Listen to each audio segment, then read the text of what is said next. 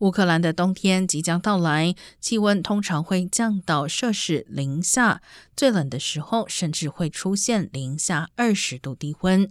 在俄罗斯持续攻击乌克兰能源与供暖设施的情况下，乌克兰总统泽连斯基表示，已经有四百万人无电可用。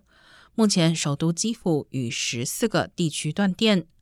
乌克兰国家能源公司表示，九号全国恐怕要实施长达数小时的计划性断电。乌克兰境内据信有约六百九十万人流离失所。